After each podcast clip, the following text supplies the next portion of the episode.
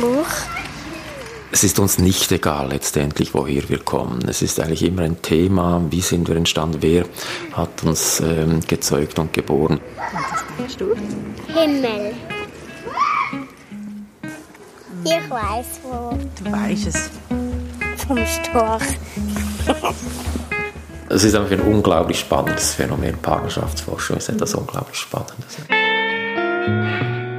Wer steckt dahinter? Das ist der Podcast zum UZH Magazin. Ich schaue hinter die Kulissen der Wissenschaft und besuche Forscherinnen und Forscher der Universität Zürich. Ich möchte wissen, was sie tun und warum, wer sie sind, woran arbeiten sie und wozu. Mein Name ist Simona Rieser. Die künstliche Fortpflanzung, Kinderkriegen ist das Thema der aktuellen Ausgabe des UZH Magazins. Für die zweite Podcast-Folge habe ich mich auf den Weg gemacht, einen Spezialisten in Sachen Paare, Kinder und Familie zu besuchen. Der Psychologe Guy Bodenmann ist Experte für Paartherapie und Familienfragen. Er hat auch ein Programm namens Paarlife entwickelt, das Paare darin unterstützt, den Alltagsstress zu bewältigen. Er kennt also die Freuden und Leiden von angehenden Familien. Zunächst habe ich ihn gefragt, warum man sich überhaupt Kinder wünscht. Also ich glaube, das ist ein ganz tiefliegender Wunsch, dieser Wunsch eigentlich sich äh, wieder weiter zu geben, das Genmaterial weiterzugeben, weiterzuleben nach dem eigenen Tod. Ich denke, es hat auch seine ja, fast mystische Bedeutung zum einen. Zum anderen war es natürlich auch lange gekoppelt mit der Überlebenssicherung, der Alterssicherung auch.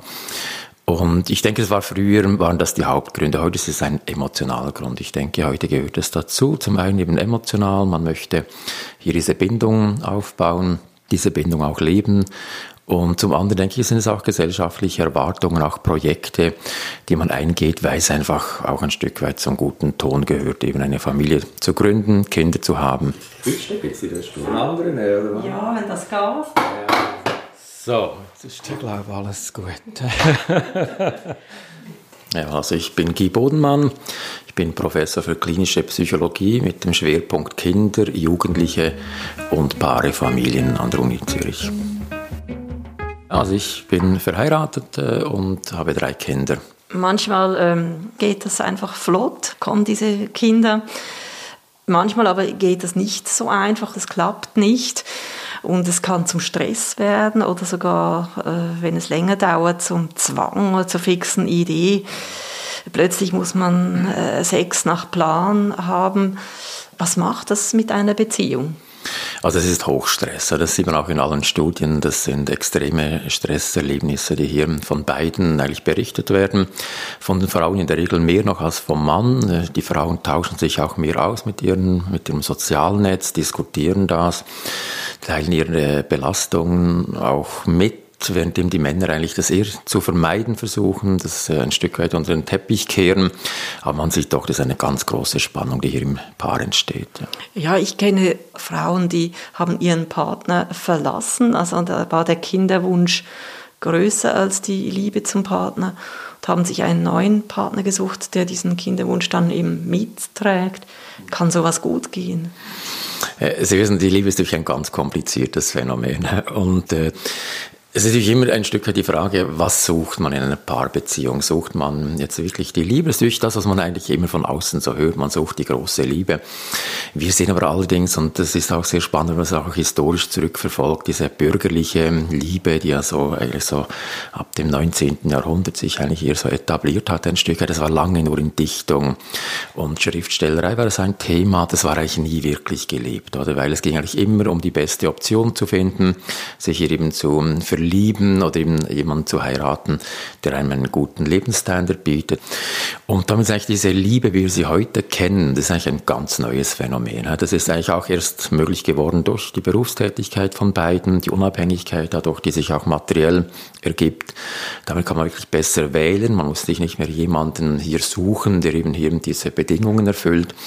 Und dessen ungeachtet würde ich gleich mal sagen, da ist immer natürlich noch ganz viel, was hier hineinspielt oder eben auch so Erwartungen, Selbstverwirklichung Selbstverwirklichung ist natürlich ein ganz wichtiges Thema in unserer Gesellschaft geworden. Und eben hier, wenn das dann nicht klappt mit diesem Menschen, dann komme ich das Thema Selbstverwirklichung. Ich möchte ein Kind, mit diesem Menschen klappt es nichts. Folglich ist eben die Frage, ist das Wir-Gefühl stärker oder das Ich-Gefühl? Und je nachdem wird es dann eben dazu führen, dass man sich gegen diesen Menschen entscheidet für eine neue Partnerschaft, nur um diesen Kinderwunsch hier erfüllen zu können. Ich denke, das durch ist das jetzt Liebe oder ist es nicht Liebe, ist natürlich letztendlich ein, äh, schwierig zu beurteilen. Liebe hat auch immer einen Zweck zu erfüllen. Liebe ist nie nur selbstlos in ganz, in den meisten Fällen.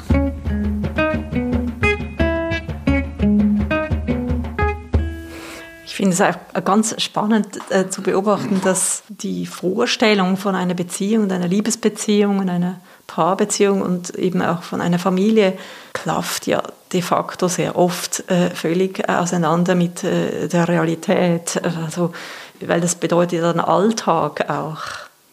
Also es gibt diesen schönen Begriff, den Soziologen geprägt haben, Doing Family. Das heißt, also Familie muss man lieben, Familie muss man machen. Oder? Worum es eigentlich letztendlich immer geht, ist, alle suchen Familie. Weil wir möchten Geborgenheit, wir möchten Bindung und das ist eines der elementarsten Bedürfnisse schlichtweg.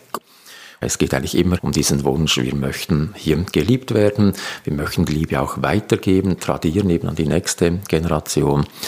Und darum würde ich meinen, das ganze Modell stirbt nicht aus. Wir haben auch nicht eine größere Diversität heute der Familie als je historisch. Es war immer hochdivers. Wir haben natürlich heute auch neue Formen, jetzt durch eben gleichgeschlechtliche Familien, die natürlich früher nicht so gelebt werden konnten oder dann eben heimlich gelebt wurden. Das ist eigentlich die einzige neue Form, die ich sagen würde, die hier dazu kam. Aber alle anderen, die waren immer schon eigentlich äh, in großem Stil hier vertreten. Dann würden Sie sagen, also das, äh, das Prinzip bleibt sich, das, das gilt genau gleich für gleichgeschlechtliche Beziehungen. Ganz genau. Also das ist das Spannende. Es ist eigentlich völlig egal, welche Familienform es ist. Wir sehen in allen Studien eigentlich, was zählt, sind eigentlich zwei Elternteile. Das können jetzt Mutter, Vater oder Mutter, Mutter, Vater, Vater sein. Das ist eigentlich nicht das, was entscheidend ist. Es ist immer eigentlich Doing Family. Das ist der entscheidende Punkt. Wie lebt man Familie? Und weniger die Form ist entscheidend, das zeigt die Studienlage sehr klar, sondern wie wird Familie gelebt?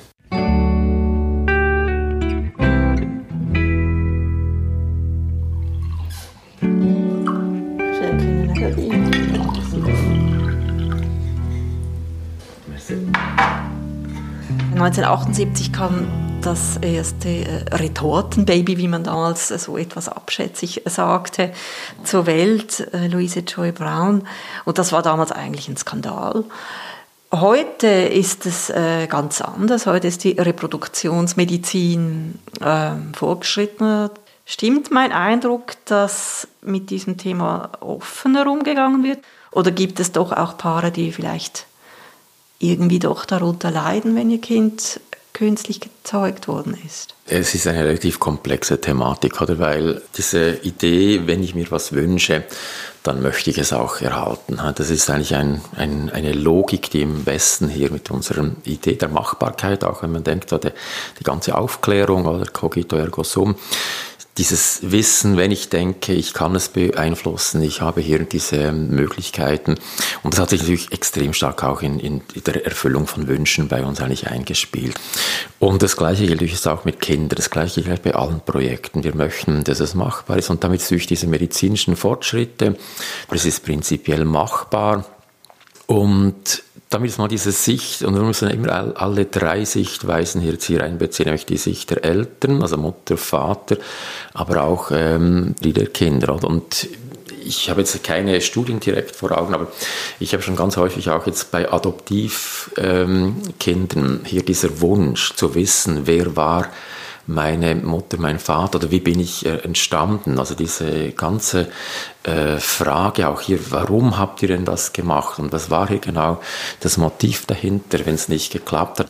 Ich denke, das macht das Ganze ein Stück weit hier aus aller drei Perspektive, der beiden Elternteile wie auch des Kindes, am Schluss eben doch ähm, ja, zu einem Thema. Ich will nicht sagen, dass es ein Problem sein muss, aber es ist sicher ein Thema. Gibt es denn auch einen guten Umgang äh, mit dieser Situation? Also ich denke mal, wichtig ist mal, dass beide mit gutem Gewissen sagen, doch, das ist der Weg, den möchte ich auch. Es müssen es beide bejahen. Es darf sich nicht jemand über den Tisch gezogen fühlen, einfach einlenken und dann denken, ja, also ich mache jetzt mache jetzt einfach mit, aber ich stehe gar nicht dahin. Das muss von beiden wirklich klar sein, doch, das möchten wir. Das ist mal der erste Punkt. Der zweite Punkt ist auch die Frage, ist es denn, sind beide dann auch wirklich die biologischen Eltern? Hm? Oder wird da äh, eben ähm, zum Beispiel ein fremder Samen hier beigezogen zur Zeugung des Kindes. Das ist natürlich auch eine entscheidende Größe, weil also da gibt es auch immer wieder Beispiele, die auch in Paartherapie haben, wo sie dann eben sehen, diese Idee, ich bin gar nicht der Vater und dieser Wunsch der Mutter, ich möchte, ich kann auch Kinder haben, folglich will ich auch Kinder und ich will eigene Kinder, wenn du nicht mitziehst und es nicht bieten kannst, dann bleibe ich zwar bei dir, also jetzt nicht, dass, dass man sich trennt und einen neue, neuen Partner sucht, aber dann doch eben sich künstlich besamen lässt und das ist natürlich schon auch ein, ein, Stück der Zurückweisung, dieses, diese Insuffizienz einem gespiegelt zu bekommen. Du hast es nicht geschafft, aber jetzt mit fremden ähm, Samen äh, bekomme ich dieses Projekt doch eigentlich letztendlich hin. Und da sehen wir eigentlich immer, das sind häufig Paare, die in Paartherapie kommen. Ne? Weil dann eben das Ganze doch natürlich eben auch die Frage, wo stehe ich denn mit meinen Bedürfnissen, wo stehst du mit deinen, wo ist dieses Wir-Projekt? Ein Kind ist eigentlich ein Wir-Projekt. Oder? Wir gemeinsam haben das hier miteinander jetzt äh, hingekriegt, ob es jetzt mit Reproduktionsmedizin ist oder allein ist eigentlich ein Wir-Projekt. Und das ist natürlich kein richtiges Wir-Projekt, also überhaupt kein Wir-Projekt mehr, wenn die eine Person das möchte, das durchzieht und die andere Person außen vor lässt. Das wäre der zweite Punkt. Und der dritte Punkt wäre jetzt auch, wie teilt man das dem Kind mit? Ist immer wieder um die Frage, ähm, ist das, und da würde ich auch meinen, das ist natürlich letztendlich eine Frage, wo es auch kein Rezept gibt. Also möchte man, möchte man das so klar kommunizieren? Ist es auch nötig, dass das das Kind weiß?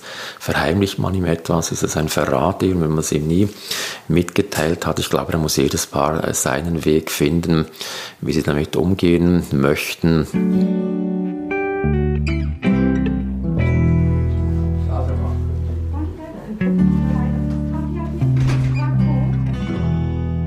Wie war es denn bei Ihnen eigentlich mit der Nachwuchsplanung?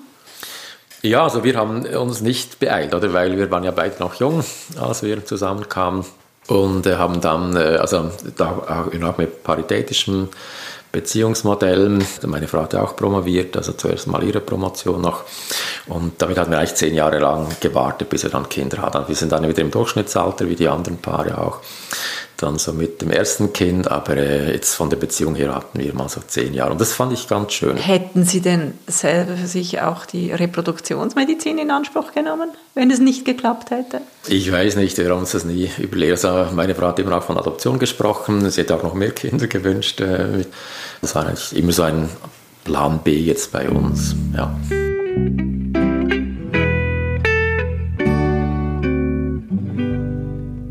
Ja, interessant ist ja dann, jetzt ist es soweit, das Kind kommt und das bedeutet aber auch ein Einschnitt, weil wir hatten vorher eine Zweierbeziehung, eine Zweierkiste, eine Paarbeziehung, aus zwei wie drei, vier, fünf, eine Gruppe. Mhm. Was bedeutet das für eine Beziehung? Das ist ein unglaublich markanter Einschnitt, oder? Diese Biografie, die eigentlich zu zweit gelebt wurde, dieses Wir als Zweierbeziehung plötzlich auszuweiten, da, man sieht eigentlich in allen Studien das gleiche Bild. Die Partnerschaftsqualität bricht ein nach, dem, äh, nach der Geburt des ersten Kindes, aber auch zweites, drittes Kind. Das sind Extrembelastungen für Paarbeziehungen. Das hat zum einen mit dem, dieser Neuorientierung zu tun. Man muss sich völlig neu definieren. Es ist ein neues System. Wir haben vorhin das System, die beiden Partnerinnen, Partner auf jetzt plötzlich sind es eben drei Kind, das ist natürlich auch eine ganz andere, ist eine andere Generation, eine andere Ebene. Man hat Verantwortung für dieses Kind. Das führt zu neuen Rollen. Äh, Strukturierungen, die hier vorgenommen werden müssen, das mal einteilen. Der andere Teil ist natürlich auch, es ist auch einschneidend biografisch auch, im Sinne, dass man jetzt auch die ganzen Wertvorstellungen, die Pläne, die man hatte in seinem Leben ajustieren muss, man muss sich anpassen. Machen Kinder glücklich? Ja, das ist das Spannende. Also Glück, äh, Kinder haben einen paradoxalen Effekt. Oder? Zum einen stabilisieren sie Partnerschaften bis etwa ins Alter von sechs Jahren und zum anderen führen sie dazu, dass die Partnerschaftszufriedenheit abnimmt. Aber gleichzeitig steigt auch das persönliche Glück oder dieses Gefühl der Erfüllung, des Stolzes auch. Es sind ganz viele positive Emotionen wie Freude, Stolz, Zufriedenheit, Erfüllung, die gehen mit Kindern einher.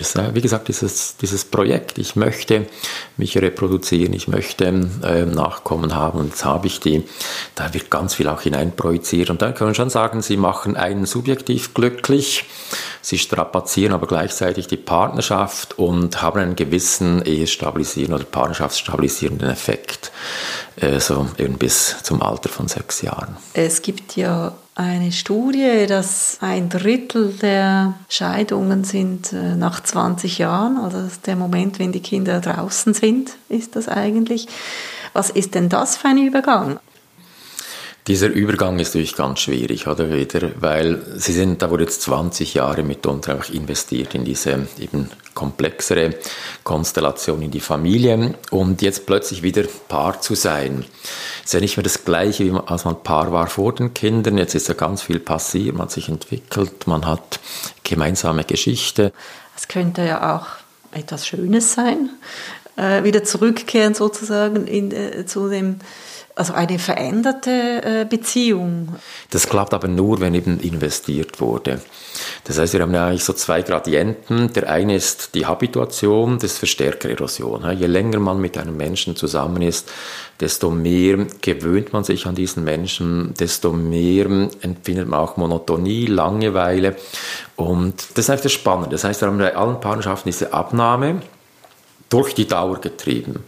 Und aber auf der anderen Seite, und das ist eben der Gradient, den die wenigsten hier eigentlich noch heute beachten, eine Zunahme von etwas, nämlich eine Zunahme von Vertrauen, von Bindung eben, von, äh, ja, von Investition auch zu spüren, das ist dieser Mensch, mit dem bin ich jetzt schon so lange zusammen und da ist ganz viel entstanden. Worin äußert sich diese Investition?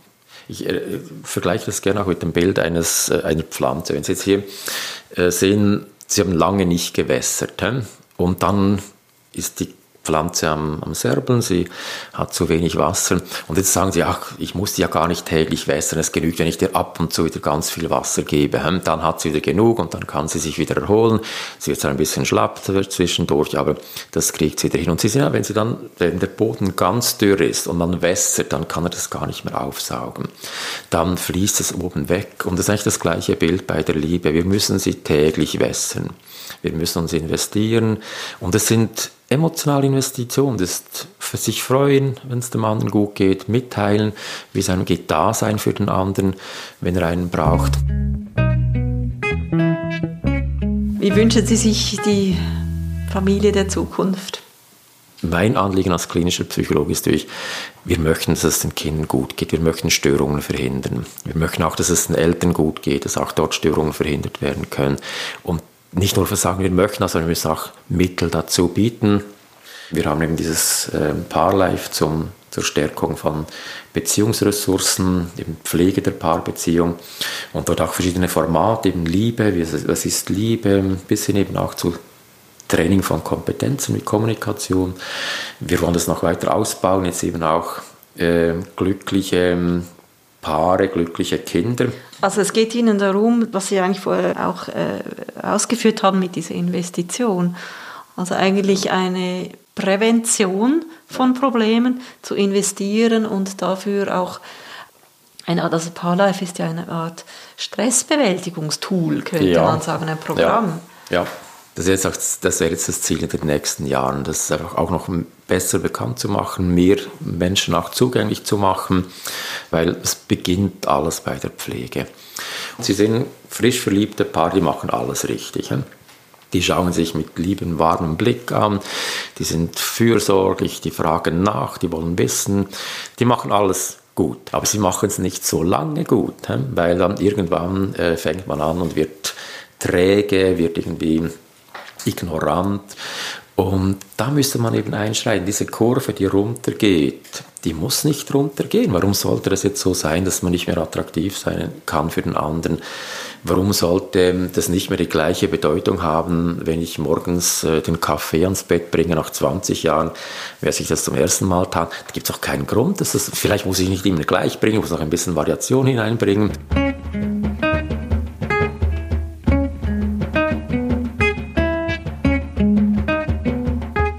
Fahre immer ähm, nach Zürich und da ist der Bahnhof Stadelhofen, ist ein ganz spannender Bahnhof, weil da sind immer ganz häufig Paare im Zug und ich schaue immer, ich arbeite manchmal auf dem Laptop, schaue ein bisschen rum und dann schaue ich immer ganz kurz, wenn Stadelhofen kommt, was passiert jetzt? Hm? Und das ist hochspannend. Also sie haben eine unglaubliche Bandbreite von Reaktionen. Sie haben zwei Menschen, Paar, das sich völlig nüchtern, trocken verabschiedet. Hm? Da steht der eine auf oder die andere, der eine bleibt sitzen, dann Tschüss, man geht auseinander. Das Tschüss ist ein Ton, der nicht liebevoll ist.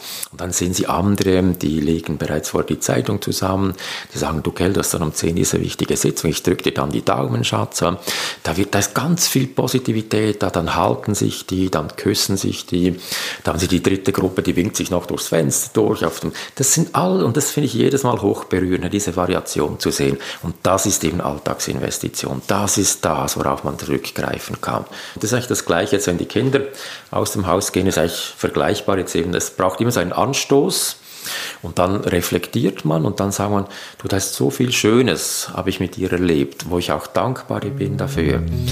Das ist mir kostbar und dieses Kostbare will ich weiterhaben. Nach diesem Gespräch mit dem Psychologen und Paartherapeuten Guy Bodenmann ging ich leichten Schrittes davon und nahm mir vor, meinem Partner wieder mal den Kaffee ans Bett zu bringen. Das war die zweite Folge des Podcasts Wer steckt dahinter? Mehr zum Thema Kinderwunsch und Reproduktionsmedizin erfahren Sie im Dossierthema des aktuellen UCT-Magazins. In der nächsten Podcast-Folge unterhalte ich mich mit der Rechtswissenschaftlerin Andrea Büchler, die sich auf die künstliche Fortpflanzungsmedizin spezialisiert hat. Wir müssen uns als Gesellschaft darüber verständigen, wo genau diese Grenzen der reproduktiven Autonomie zu ziehen sind. Und wenn Ihnen dieser Podcast gefallen hat, sagen Sie es weiter.